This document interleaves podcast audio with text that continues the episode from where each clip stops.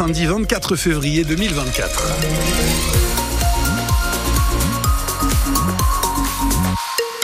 Quelques éclaircies sur notre territoire ce matin, il faudra en profiter parce qu'il y aura quand même pas mal de vent et de la pluie cet après-midi. Les détails de la météo à la fin du journal. Il est 9h, les informations Féline Le Loir du Haut, une visite mouvementée pour Emmanuel Macron au Salon de l'Agriculture. Des dizaines de militants de la FNSEA, des jeunes agriculteurs et de la coordination rurale ont forcé une grille ce matin pour entrer dans l'enceinte du salon. Des CRS ont été déployés pour les disperser, mais la tension ne retombe pas. Un enclos a cédé à cause d'une bousculade. Emmanuel Macron, qui a été hué et sifflé à son arrivée, est venu rencontrer des représentants syndicaux. Certaines parties restent inaccessibles aux premiers visiteurs, en particulier le pavillon des animaux où ont éclaté ces heurts. Une édition du Salon de l'agriculture qui se tient en plein mouvement de colère des agriculteurs. Hier, ils étaient des dizaines à défiler en tracteur dans les rues de Paris avant de camper cette nuit devant le parc des expositions. Et dans le Poitou, les agriculteurs étaient eux aussi mobilisés. Hier, côté de Sèvres, la FNSEA a occupé plusieurs centres commerciaux Leclerc à Niort, Partenay, Bressuire, Toire ou encore Saint-Mexan. Dans la Vienne, la coordination rurale s'est rendue à Chasseneuil du Poitou pour inspecter la provenance des produits des du Auchan. Et pendant qu'Emmanuel Macron parcourt actuellement les allées du Salon de l'Agriculture, Gabriel Attal s'est rendu en Charente-Maritime hier. Le Premier ministre était à Cranchaban pour rencontrer des sinistrés du tremblement de terre de juin 2023, des habitants qui l'ont interpellé sur leur situation qui n'a pas évolué depuis huit mois, ni avec les assurances, ni avec un espoir de relogement. Si aucun élu des Deux-Sèvres n'était présent, ceux de Charente-Maritime ont pu s'entretenir avec le Premier ministre et Gabriel Attal les a entendus, Marie-Laurence Dalle. On a bon espoir, on a été écouté. C'est Mathieu Priez, le président du collectif des sinistrés de la Laigne, qui le premier le leur a annoncé. Les gens qui sont dans l'immobilium ne paieront pas euh, de loyer jusqu'à ce que vous puissiez intégrer vos maisons.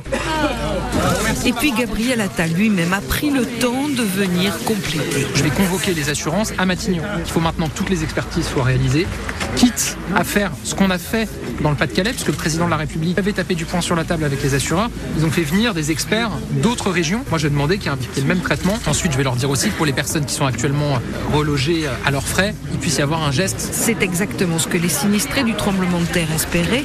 Il l'avait dit à Gabriel Attal lors de son arrivée. Nous sommes dans les mobilhomes. Depuis le mois de juin, on n'a rien vu à part un défilé d'experts qui manifestement repartent comme ils sont venus. La moitié des maisons classées rouges et noires inhabitables n'ont pas encore été expertisées, a expliqué au Premier ministre le maire de Cranchaban, Laurent Renault, lui aussi plein d'espoir. Je suis très content ce soir. Ça a permis de remettre la situation au clair et puis euh, on a fait un grand pas, un grand pas ce soir. Et le Premier ministre a promis de suivre l'évolution des choses et de faire un point toutes les semaines avec ses services. Et dans les Deux-Sèvres, seulement 10 communes sur les 38 touchées par le séisme ont bénéficié d'un arrêté de catastrophe naturelle qui permet l'indemnisation des victimes. Et si on déballait des colis mystères C'est le principe des ventes de colis perdus. Vous savez, ces fameux colis oubliés, jamais réclamés ou encore avec une mauvaise adresse. Chaque année, des milliers de colis sont perdus et on peut donc les acheter au poids.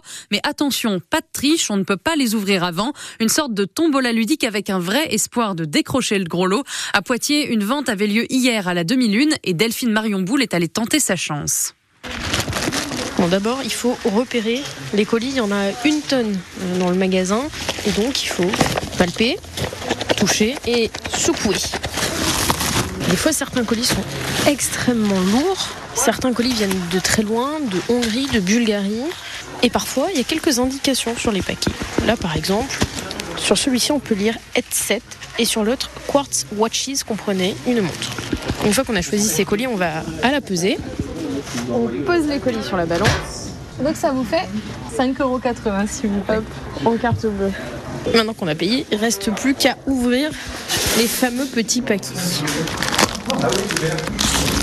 Donc une jolie montre.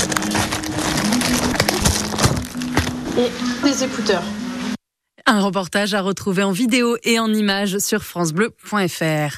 Anatomie d'une chute, grand gagnant des Césars hier soir, avec six trophées remportés, dont meilleure actrice, meilleure réalisation et meilleur film. Et figurez-vous que plusieurs scènes de ce film ont été tournées près de chez nous, en Charente-Maritime, au tribunal de Sainte. Justine Triet est la deuxième réalisatrice de l'histoire des Césars à être récompensée, 25 ans après Tony Marshall. Et lors de son discours, elle a dédié son César à toutes les femmes, dont celles qu'on a blessées, car cette édition des Césars a mis à l'honneur les victimes de violences sexuelles, avec notamment une prise de parole de Judith Godrèche. Le cinéma ne